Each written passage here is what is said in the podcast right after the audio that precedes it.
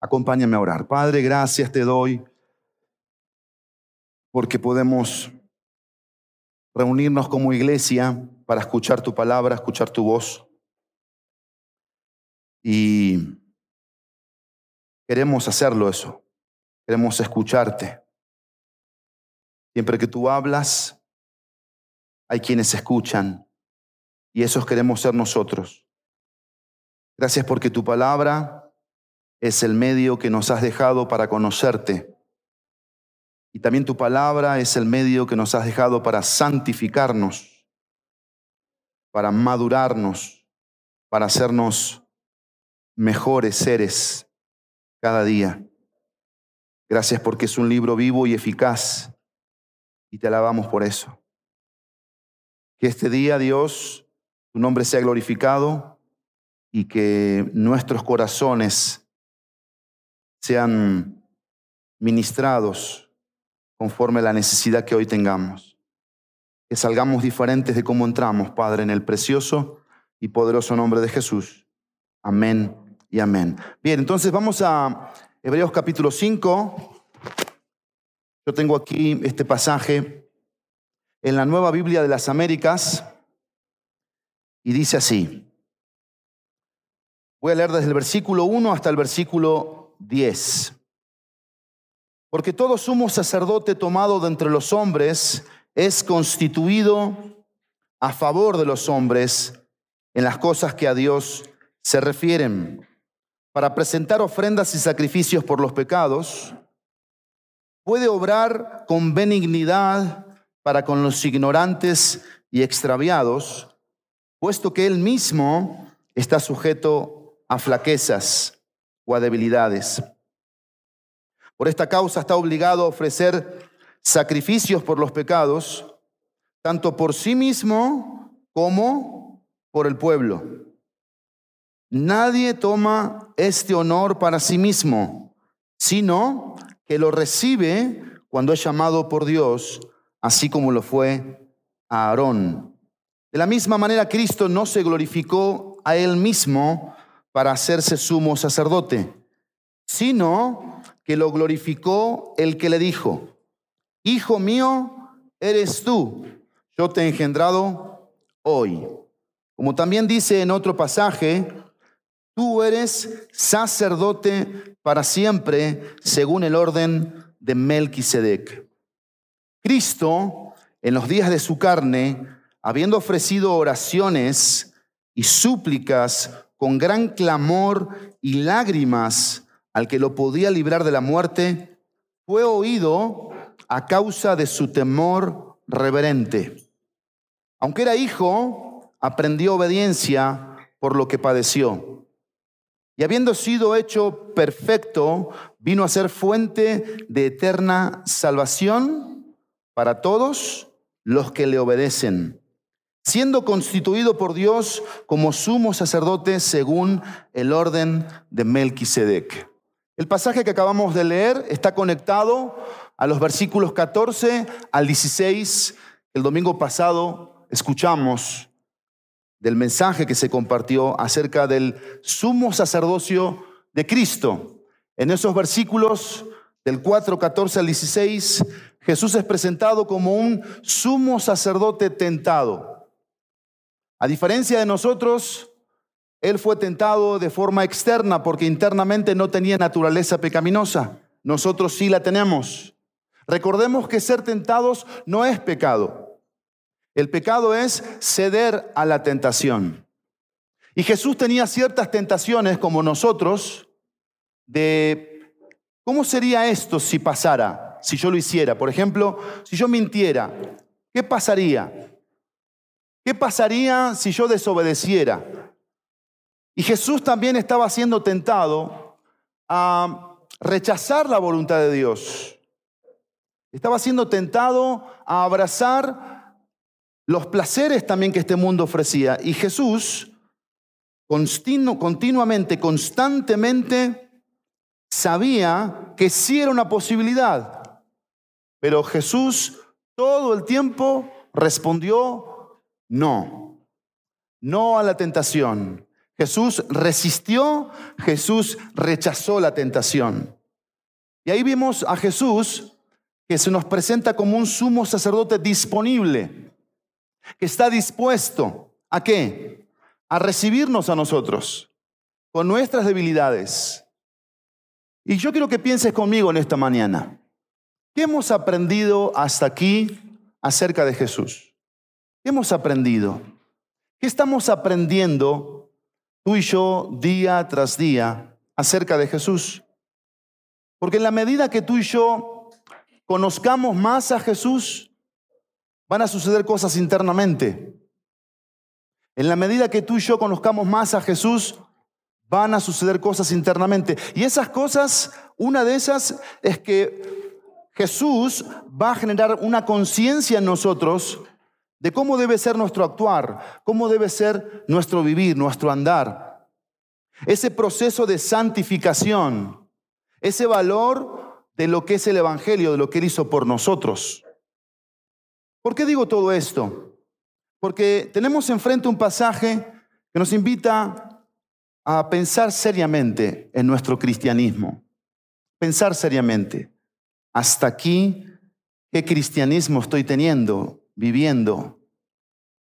Y me encanta este pasaje, me hizo trabajar extremadamente, estudiar extremadamente, meditar, reflexionar, estudiar, leer, escuchar, etc. Y aquí vamos a ver a Jesucristo como el sumo sacerdote calificado, el sumo sacerdote calificado. Y vamos a ver cuatro cosas que lo presentan a Jesucristo como sumo sacerdote calificado. Y esto nos va a llevar a conocer más a Jesús, estar conscientes de quién es Él, entender su naturaleza, su esencia, su majestad y su gloria. Sumo sacerdote significa lo siguiente. Sacer, sacer significa sagrado o santo. Sacerdos es que ha recibido esto es muy importante, ha recibido y al mismo tiempo ofrece una dote, ¿sí? Un don sagrado. Y la idea aquí, que Él es el mediador entre un Dios que exige que su ira justa, su santa ira se aplaque, ¿sí? Y para poder tener comunión con ese Dios que exige esto. Y Él es el mediador, este sacerdote entre Dios ¿sí? Y nosotros como pueblo. Entendamos de una vez, no habían dos sumos sacerdotes. Esto era culturalmente, en el pueblo judío no habían dos sumos sacerdotes, no habían tres, había uno. No habían tres o cuatro reyes, había un rey, un solo rey. No elegían dos o tres para ver si, a ver cómo les iba. Había un rey, como había un sumo sacerdote. Dice el versículo 1, porque todo sumo sacerdote y aquí vamos a ver en primer lugar por qué era calificado. Tomado, dice ahí el versículo, versículo 1, de entre los hombres, es constituido a favor de los hombres en las cosas que se relacionan con Dios, con lo que Dios exige. Recuerden que el sumo sacerdote estaba para obedecer la voluntad de Dios. Aquí él no tenía que ejercer eh, una voz de profeta, Tenía que ejercer un sacrificio, tenía que presentar un sacrificio en el lugar santísimo. ¿Sí? ¿Se acuerdan? Entonces lo que vemos aquí en primer lugar, que era necesario para que sea calificado, que sea hombre, que sea hombre. Pero yo quiero llevarte rápidamente al Antiguo Testamento, porque el autor sagrado tiene en mente que a los que le escribe eran judíos. Y los judíos conocían qué? el Antiguo Testamento. Vamos todos rápidamente a Éxodo, capítulo 28. Vamos a ver algunas cosas muy, muy rápidas. No porque, no porque tenga que ser rápido, sino porque no es realmente el punto eh, que yo quiero predicar hoy, pero sí quiero enseñarles algo muy importante. Y dice Éxodo, versículo 4, aquí vamos a ver las partes, las vestiduras. Estas son las vestiduras, estoy en Éxodo 28, 4. Las vestiduras que harán un pectoral, un efod, un manto, una túnica tejida de cuadros, una tiara y un cinturón. Harán vestiduras sagradas para tu hermano Aarón, para sus hijos, a fin de que me sirvan como sacerdotes. Versículo 9. Tomarás dos piedras de ónice y grabarás en ella los nombres de los hijos de Israel. Fíjense esto, versículo 10. Seis de los nombres en una piedra y seis nombres restantes en la otra piedra, según el orden de su nacimiento. Versículo 12. Pondrás las dos piedras en las sombreras del efod, ¿sí? Como piedras memoriales para los hijos de Israel. Y Aarón llevará sus nombres delante del Señor sobre sus hombros por memorial. Viene la chamba del sumo sacerdote. Vayan imaginando esta escena aquí. Versículo 21. Las piedras serán doce, según los nombres de los hijos de Israel, conforme a sus nombres. Serán como las grabaduras de un sello, cada uno según su nombre, para las doce tribus. Versículo 29. Aarón llevará los nombres de los hijos de Israel en el pectoral del juicio, es decir, sobre su corazón, en su pecho, cuando entre en el lugar santo, continuamente por memorial delante del Señor. Ya vayan viendo la dinámica aquí del sumo sacerdote, ¿sí? Lo que hacía y a quién llevaba y en dónde lo llevaba, qué representaba eso. Versículo 30. Pondrás en el pectoral del juicio el Urim y el Tumim, que eran especies de juicios, y estarán sobre el corazón de Aarón cuando entre en la presencia del Señor. Aarón llevará continuamente el juicio de los israelitas sobre su corazón delante del Señor. Versículo 36. Harás también una lámina de oro puro y grabarás en ella, como las grabaduras de un sello, santidad al Señor. Las fijarás en un cordón azul y estarás sobre la tierra, estarán en la parte delante de la tierra. Y el versículo 38 dice, y estará sobre la frente de Aarón, y Aarón quitará la iniquidad de las cosas sagradas que los israelitas consagren en todas sus ofrendas santas. La lámina estará siempre sobre su frente para que sean aceptas delante del Señor. ¿De qué quiero llamar tu atención aquí? De esto. Tenía dos sombreras, seis nombres aquí, seis nombres aquí.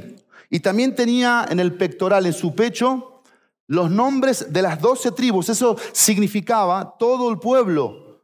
Todo el pueblo, es decir, un solo hombre, piénsalo bien, un solo hombre representaba a todo el pueblo.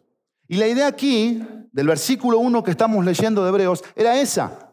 Un solo hombre Tenía que ser evidentemente hombre porque representaba a los hombres, un ser humano, para hacer lo que este sumo sacerdote hacía, llevar en su corazón a todos sus necesidades, sus pecados, sus miserias, delante de Dios, a través de ese sacrificio, y presentárselo a Él para que sea aceptado la humanidad de Cristo. Dice, de entre los hombres, vuelvan a Hebreos 5.1, y a favor de los hombres.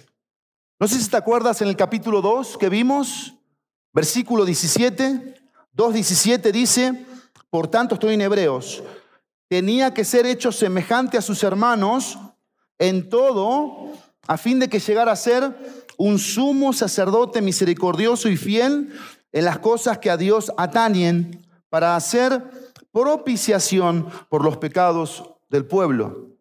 Y eso fue lo que hizo Cristo. Cristo vino, se hizo hombre para entender al hombre, para saber lo que el hombre necesita. Y él se, no por, no por, no por él mismo, sino por mandato del Padre, se hizo sumo sacerdote por nosotros y para nosotros. Y vean esta frase que es tan importante en el versículo 1 del capítulo 5. De entre los hombres, a favor de los hombres, y fíjense esta frase, en las cosas que a Dios se refiere. Es muy importante esto aquí, porque el sumo sacerdote no podía hacer lo que a él se le antojara. Recuerden ustedes que hubo muchos sumos sacerdotes, hubo muchas ofrendas que se presentaron y muchas de ellas no fueron aceptadas delante de Dios. Porque evidentemente no se hacían en relación a lo que Dios estaba pidiendo. Pensemos en nosotros por un momento. Porque Jesucristo injertó en nosotros un real sacerdocio. Tú y yo somos real sacerdocio. Somos nación santa. Estamos viviendo en relación a lo que Dios quiere, en referencia a lo que Dios quiere, a lo que Dios nos indica. Estamos realmente conociendo la voluntad de Dios.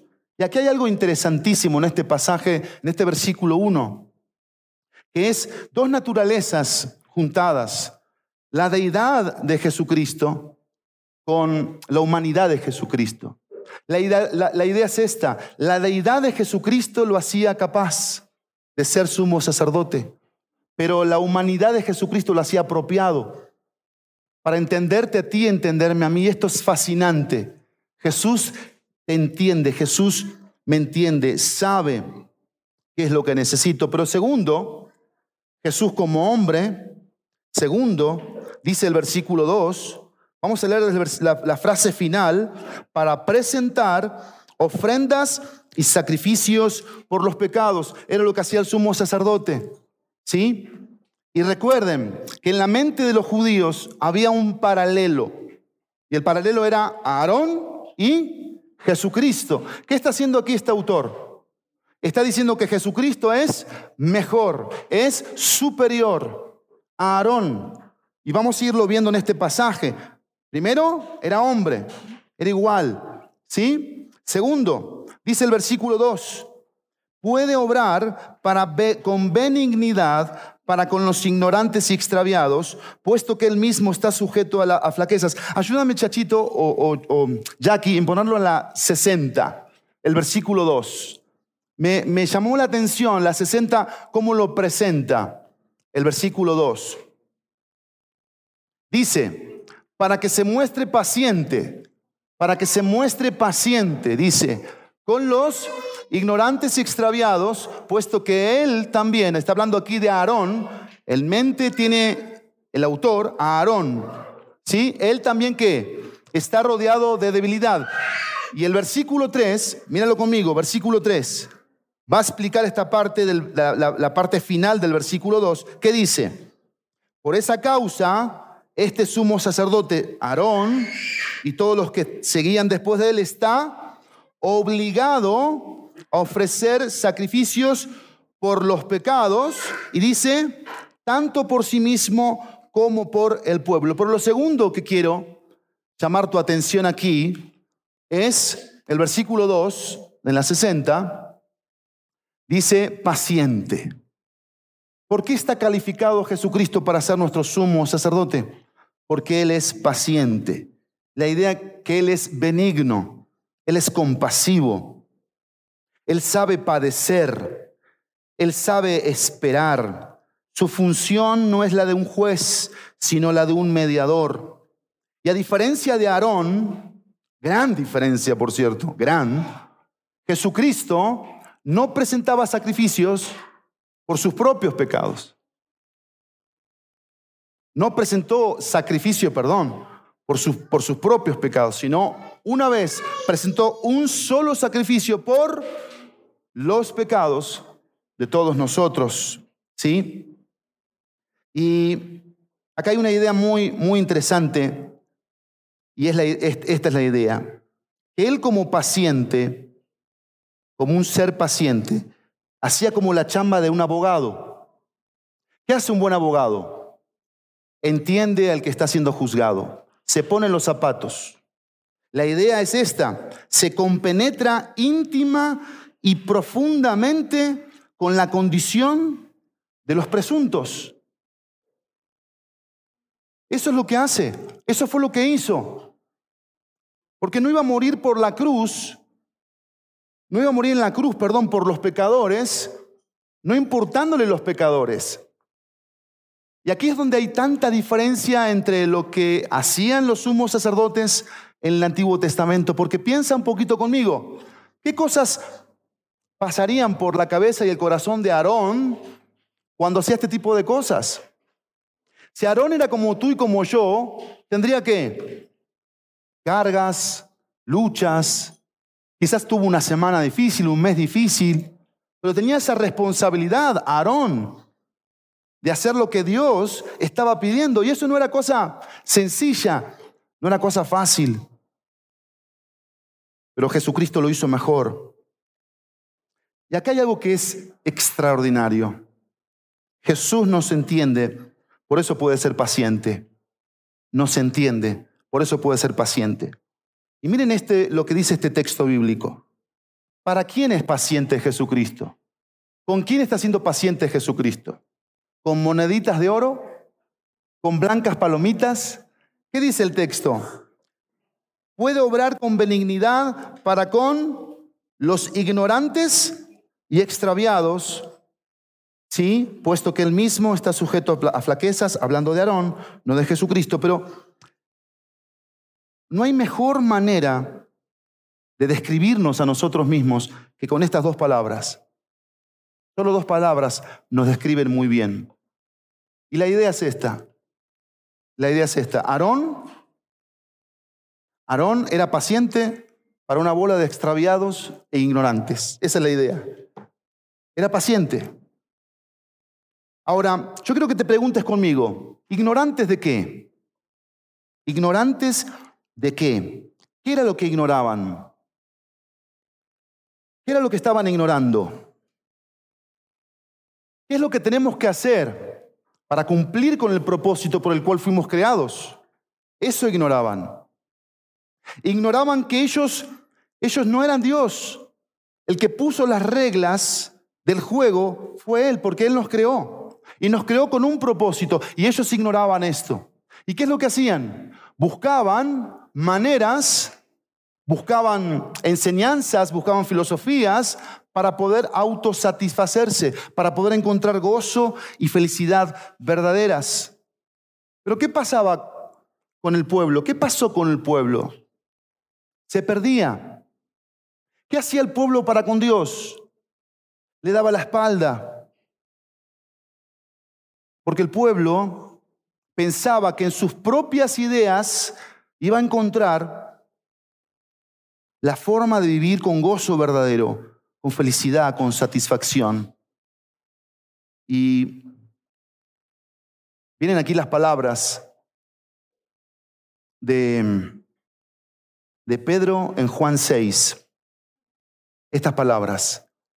Porque Jesús les dice ahí, en Juan 6, 60 en adelante, ¿me quieren abandonar ustedes también? ¿Se acuerdan? ¿Me quieren abandonar? Porque ya muchos me han abandonado. ¿Y qué dice Pedro? Señor, piensa conmigo, ¿eh? ¿A quién iremos? Si solo tú tienes palabras de vida eterna. Pedro le dijo esto a Jesús. Jesús, todos nos ofrecen mensajes del aquí y ahora, de la felicidad presente, del gozo presente, de la satisfacción presente. Pero tú nos hablas de un gozo que es eterno. Tú tienes palabras de vida eterna. Y tú y yo compramos esa mentira. Lo que hoy se me ofrece, lo que hoy se me vende para que yo hoy sea feliz y hoy esté contento y seguro, eso es lo que yo voy a comprar, eso es lo que yo voy a hacer. Entonces nosotros nos perdemos. Abandonamos el plan y la voluntad de Dios por el gozo presente, por la satisfacción presente. E ignoramos que lo que Él nos da es un gozo eterno, un gozo duradero, que no se va a cortar por las circunstancias, ni mucho menos. Pero no solamente eran ignorantes, sino que el texto dice que eran extraviados. Extraviados. ¿En qué estaban extraviados? Estaban extraviados en su propio pecado. El pecado los había cegado. El pecado les había eh, mostrado esa, esa vida sin Dios. Y por eso habían abandonado a Dios, rechazado la voluntad de Dios. Recuerden ustedes Isaías 53. ¿Qué dice Isaías 53, versículo 6?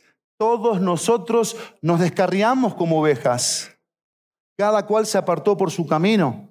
Y ahí está hablando de seres que saben de la existencia de Dios, pero no creen en Él, no confían en Él. Pero cuando vamos a Filipenses capítulo 2, versículo 21, Pablo describe también nuestro extravío, la causa de nuestro extravío. Y yo quisiera que me acompañen. Filipenses 2. Filipenses 2. Por eso la condición en la que nos encontramos muchos, fríos, apáticos, desinteresados.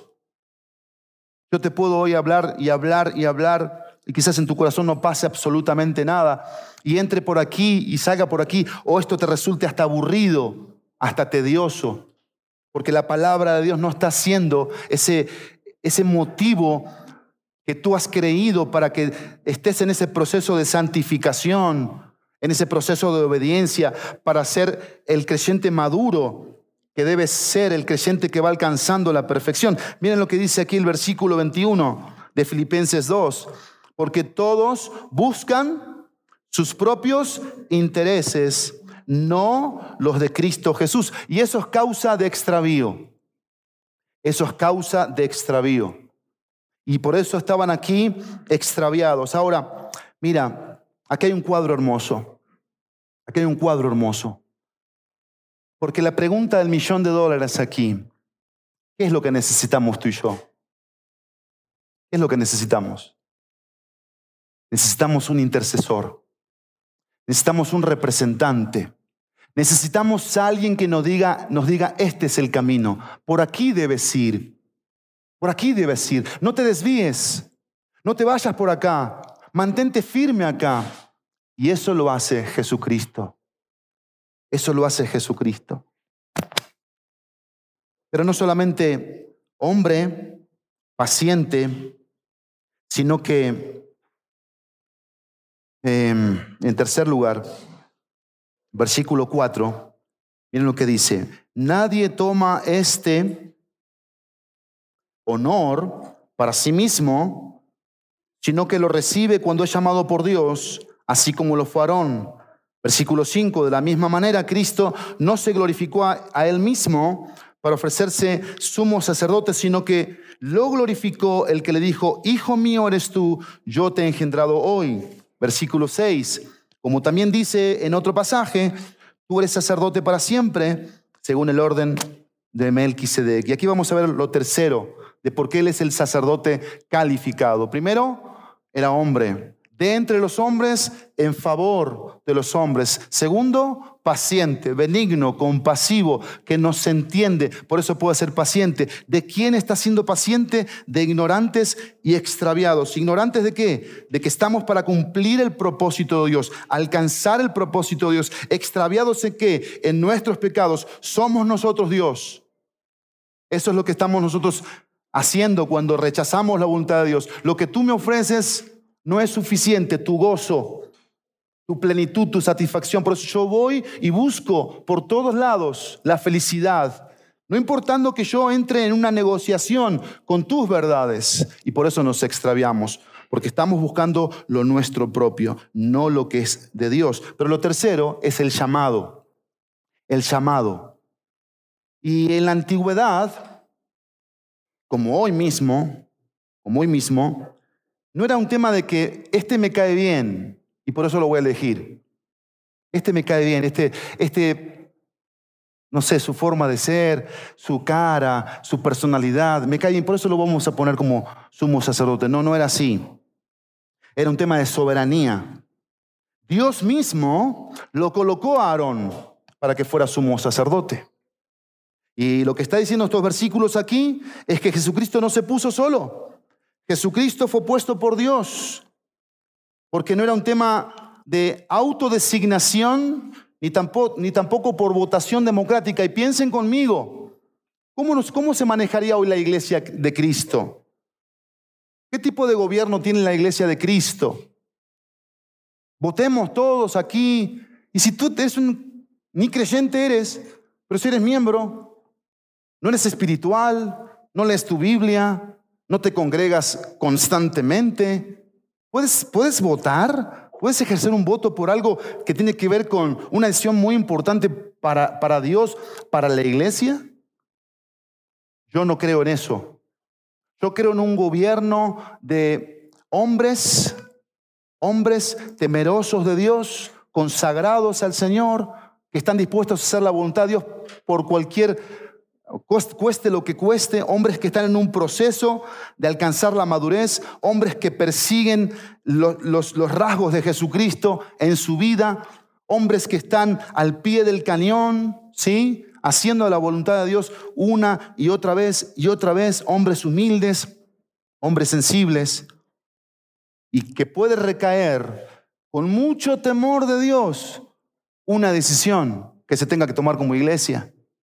Eso no puede recaer sobre cualquiera. Y por eso el llamado. Y aquí lo que está diciendo el autor sagrado es que Jesucristo tuvo un llamamiento divino.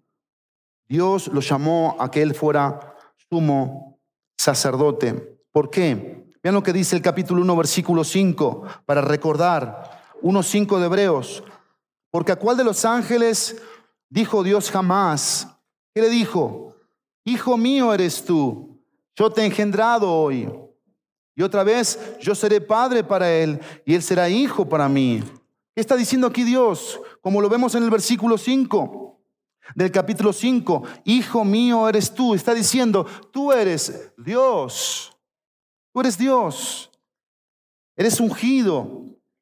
Porque Cristo ofrecía, ejercía a través de estas verdades que vemos aquí, un oficio real. Era heredero, estaba sentado en el trono y es rey y sacerdote. Pero esto, todo esto, por voluntad divina. Esto es tan importante aquí. Porque no nos autocolocamos. Yo no me hice pastor. Yo no te dije, mira que yo soy tu pastor. Yo quiero ser un siervo de Dios que haga la labor del pastor, pero yo no me estoy autocolocando un título, porque no me interesan los títulos y delante de Dios no valen nada los títulos. Delante de Dios lo que vale es la humildad, la santidad, la pureza, la integridad, el servicio, la disposición. Y eso es lo que Jesucristo mostró para venir del cielo a la tierra, hacerse hombre, vivir 33 años y sufrir lo que sufrió, pagar un precio muy alto. Muchos quieren privilegios, privilegios, pero pocos son los que quieren pagar el precio de bajarse del púlpito y hacer la labor que hay que hacer, visitar, aconsejar, discipular, ir y predicar el Evangelio, hacer discípulos, ir a visitar enfermos, ir a las cárceles, estar con los huérfanos, con las viudas en sus tribulaciones, guardarse sin mancha del mundo. Y Jesucristo estuvo dispuesto a hacerlo. Él tuvo un oficio real, pero también tuvo un oficio sacerdotal. Y aquí pone el ejemplo de Melquisedec, que va a ser tocado a profundidad. Hoy no lo vamos a ver aquí por tema de tiempo, por supuesto, porque hay todo un sermón para hablar de Melquisedec en el capítulo 7 de Hebreos. Ahí se va a ver todo lo que es el tema de Melquisedec. Pero déjenme leerles Génesis capítulo 14 Génesis capítulo 14, versículo 18, primer libro de la Biblia, Génesis 14, 18, porque Aarón era de la línea de Judá, de, Leví, ¿sí? Y Jesús de la línea de Judá. ¿Qué tenemos aquí? Dos líneas, ¿sí? Los sacerdotes de qué línea venían?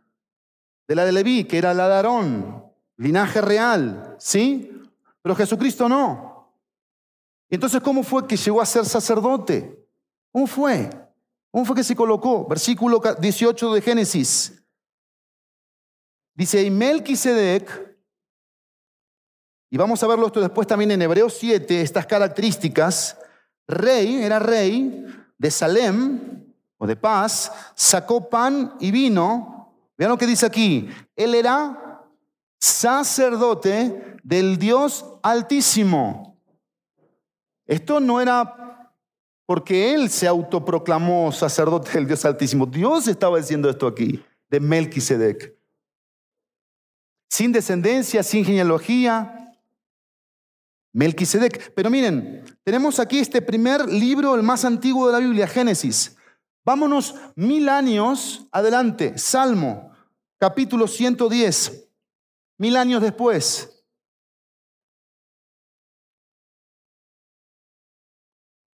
Salmo 110, versículo 4, dice, el Señor ha jurado y no se retractará. ¿Qué fue lo que juró? Tú eres sacerdote para siempre, según el orden de Melquisedec. Y volviendo a Hebreos, a nuestro pasaje, tenemos aquí, como dijimos, el versículo 1, que habla de lo, de lo que Él es, es hijo, es Dios, su deidad, heredero, rey. Y después tenemos el versículo 6, que trae estos pasajes del Antiguo Testamento puntualmente, el Salmo 110, versículo 4, donde dice, tú eres sacerdote para siempre, según el orden de Melquisedec. Está hablando aquí del llamado de Jesucristo a ser sumo sacerdote en la línea de Melquisedec. ¿Qué es lo que tenemos aquí? ¿Cuál, ¿Cuál, es el paralelo aquí? ¿Cuál es el paralelo? Que el sacerdocio de Aarón era de un linaje real también, tenía, tenía tiempo, a diferencia del de Jesucristo. ¿Qué significaba esto? Que Aarón murió y los otros sumos sacerdotes también duraban un tiempo, morían y eran reemplazados, reemplazados, reemplazados. No así Jesucristo. Jesucristo es el sacerdote que vino a ejercer como representante de ti y de mí para siempre, es eterno. Por eso es un rey superior, porque es el Hijo y es un sacerdote superior porque es eterno. Y recuerda esto, muy importante aquí, fue llamado por Dios, soberanamente. Dios llama soberanamente. Y yo quiero preguntarte en esta mañana, ¿Dios te ha llamado a hacer algo? ¿Últimamente te ha llamado Dios? Te está marcando algo, te está mostrando algo Dios, porque Dios sigue llamando soberanamente. Dios sigue haciéndolo. Pero miren otra cosa muy importante aquí. ¿Cuántos reyes se necesitaban en Israel? Contéstenme. ¿Cuántos reyes? Uno. ¿Cuántos sacerdotes se necesitaban? Uno. Hoy, ¿cuántos reyes necesito yo en mi vida? ¿Cuántos sacerdotes necesito hoy en mi vida? uno. ¿Cómo se llama? Más fuerte. Más fuerte. Como si lo fuera realmente. Él está siendo tu rey y tu sacerdote. Él lo está haciendo de verdad. O estamos contestando por contestar religiosamente, pero si yo pienso en mi vida, hoy estoy extraviado. Hoy estoy, hoy estoy yo poniéndome como Dios y buscando autosatisfacerme porque estoy cansado de esperar. Ya me cansé de esperar. Y los placeres de este mundo me ganan. Entonces yo hago mi propia voluntad. Pero vengo a la iglesia. Ajá, sí. Yo te quiero preguntar, escúchalo bien. ¿Estás segura y seguro de querer seguir así? ¿Estás segura? ¿Estás seguro de, de querer seguir viviendo bajo tus propios pensamientos, sentimientos, buscando gozo verdadero? ¿Escuchaste las palabras de Pedro? Solo tú tienes palabras de vida eterna. Nosotros no tenemos idea de lo que es el placer verdadero. Ni idea. Nosotros pensamos que el placer verdadero es comerme un postre ahora en el momento, ahora. Un pedazo de carne ahora. Ese es el placer. No tenemos ni idea de lo que es el placer verdadero. Imagínate conmigo, por favor, solamente un minuto en la presencia de Dios. Un minuto. Imagínate. ¿Qué es lo que vives ahí? ¿Qué es lo que, qué es lo que encuentras ahí? Un minuto, ¿eh? Uno solo. ¿Qué recibes en ese minuto en la presencia de Dios? No estás pensando en nada, no estás sintiendo nada, solo estás sabiendo que estás delante de Dios. De Dios, de su santidad, de su justicia, de su pureza, de su rectitud. Porque esta es la idea aquí.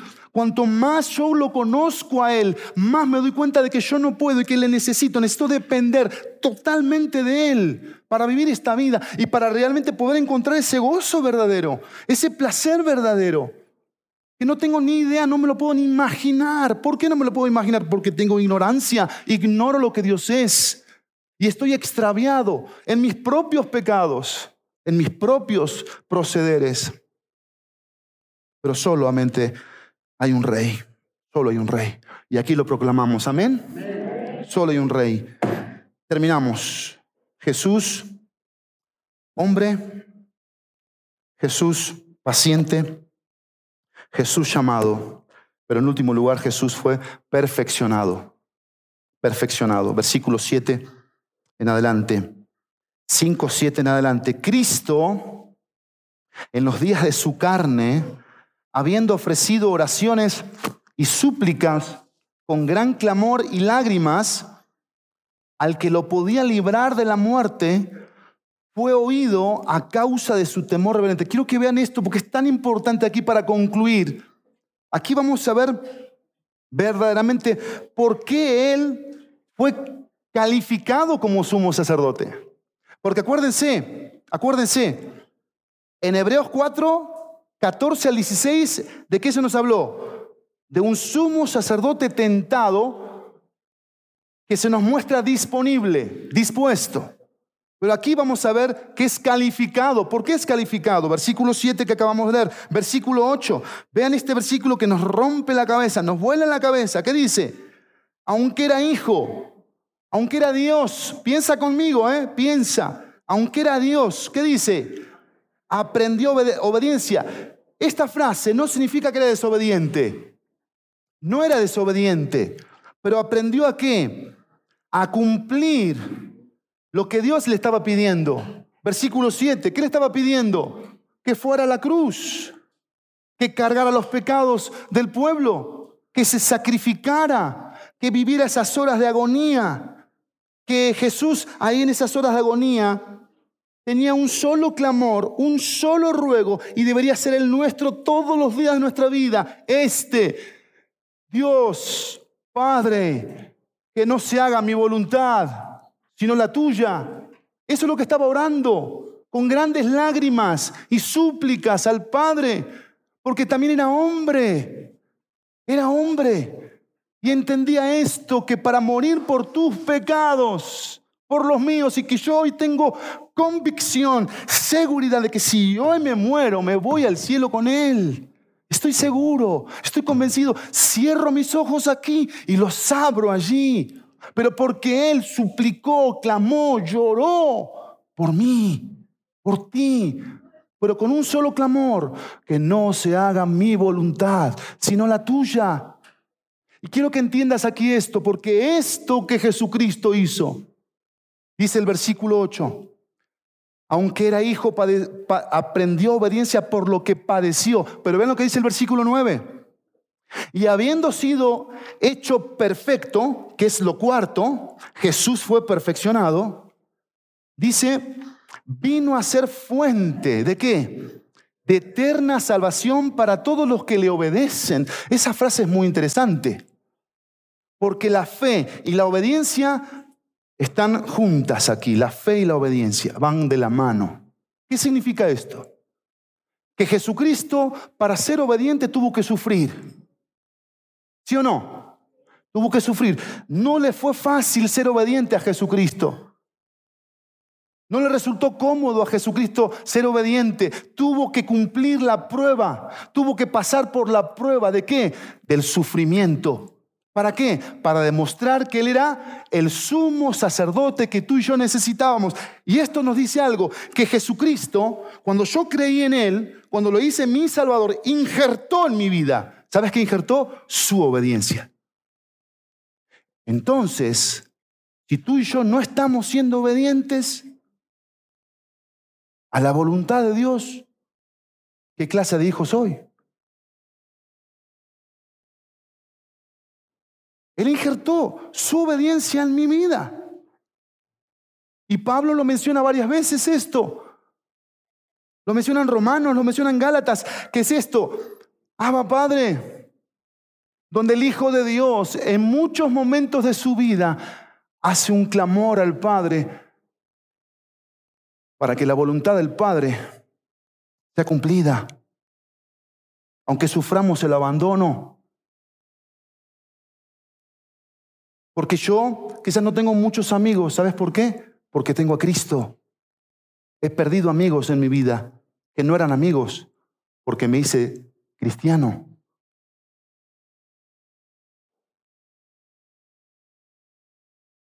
En donde el interés no es momentáneo, no es material, porque esto perece. Esto perece. Pero somos llamados a la vida eterna que permanece. Porque si hoy te mueres, ¿qué te llevas? No, si te llevas las decisiones que hayas tomado aquí mientras estuviste en tu cuerpo. Y si tus decisiones fueron de desobedecer a Dios, cuidado. Yo no te lo recomiendo. No te lo recomiendo. Una vez leí esta frase y la, la digo muchas veces. Hoy soy lo que soy por las decisiones que tomé ayer, pero uno demuestra lo que es cuando estás solo. Cuando estás solo. Tú demuestras quién eres, qué eres, dónde estás parada o parado cuando estás solo. A quién realmente estás siguiendo. Y yo termino con esta pregunta. ¿Cómo sé que Jesús es realmente lo que necesito? ¿Cómo sé que Jesús es realmente lo que necesito? Porque fue tentado y le dijo que no a la tentación. Le dijo que sí a la voluntad de Dios. Siempre, siempre. Dos, porque fue obediente. Fue obediente al Padre. Continuamente buscaba esa dependencia. Y esto es un ejercicio, amados míos, esto es un ejercicio continuo, continuo, continuo. De obedecer lo que Dios quiere y no lo que yo quiero. De buscar lo que Dios quiere y no lo que yo quiero. Pero en último lugar, porque fue declarado perfecto y eterno representante para su pueblo. ¿Qué representante que tienes tú hoy delante de Dios? ¿Sabías eso? Que así como que había un verdugo, hay un verdugo en la presencia de Dios acusándonos día y noche. Y ese verdugo va y le dice, mandaste a tu hijo a morir por esto, por esta. Mira cómo vive, mira lo que hace, mira por dónde anda. Sí, y ahí está Cristo. Ahí está Cristo. Y el Padre nos ve a través de este sumo sacerdote perfecto, calificado, constituido. Miren esto, la perspectiva de quién es Jesús puede cambiar nuestras vidas la perspectiva de quién es Jesús puede cambiar nuestras vidas, nuestra forma de ser, de pensar, de sentir, de hablar, de decidir. ¿Quién es Jesús para ti en este día? ¿Quién es Jesús? ¿En dónde estás parada o parado? ¿En quién estás parada o parado? Eso hace toda la diferencia. Padre, Gracias en esta mañana por Jesucristo. Gracias por su obediencia. Me encanta que no solamente está disponible, sino que también es capaz. O sea, no solamente eh, está para mí, sino que puede por mí. Puede lo que yo no puedo. Y es todo. Porque puedo tener a alguien disponible pero que no puede. O puedo tener a alguien capaz, pero que yo no puedo porque me cuesta mucho. Pero Jesucristo está disponible y es capaz para mí siempre, a toda hora, en todo momento. Gracias por, por este precioso sumo sacerdote que es nuestro representante, es nuestro intercesor. Yo te quiero invitar en esta mañana, iglesia, a que si hay algo que tienes que arreglar con Cristo, lo puedas arreglar en estos momentos. Me gustaría que puedas hacer una oración en tu lugar, en silencio. Si quieres salir e irte a alguna parte de la propiedad y orar, también lo puedes hacer. Arreglar tus cuentas con Él. Si estás viviendo para ti, hoy te puedes reconciliar con Cristo. Ahí en casa, a las familias que están en casa, en otros lugares que nos están viendo, lo mismo, lo mismo. No dejes pasar este momento para encontrarte con Él, para hablar con Él. Porque así como hubo alguien que hoy nos ejemplificó ese resorte, que se brinca, se pone de pie y dice, yo pago esa deuda. Eso es Cristo para cada uno de nosotros. Siempre está, siempre está disponible para mí, para darme paz, gozo verdadero. Gracias, Padre, que tu nombre sea glorificado en cada uno de nosotros, en el precioso y poderoso nombre de Jesús. Amén y amén.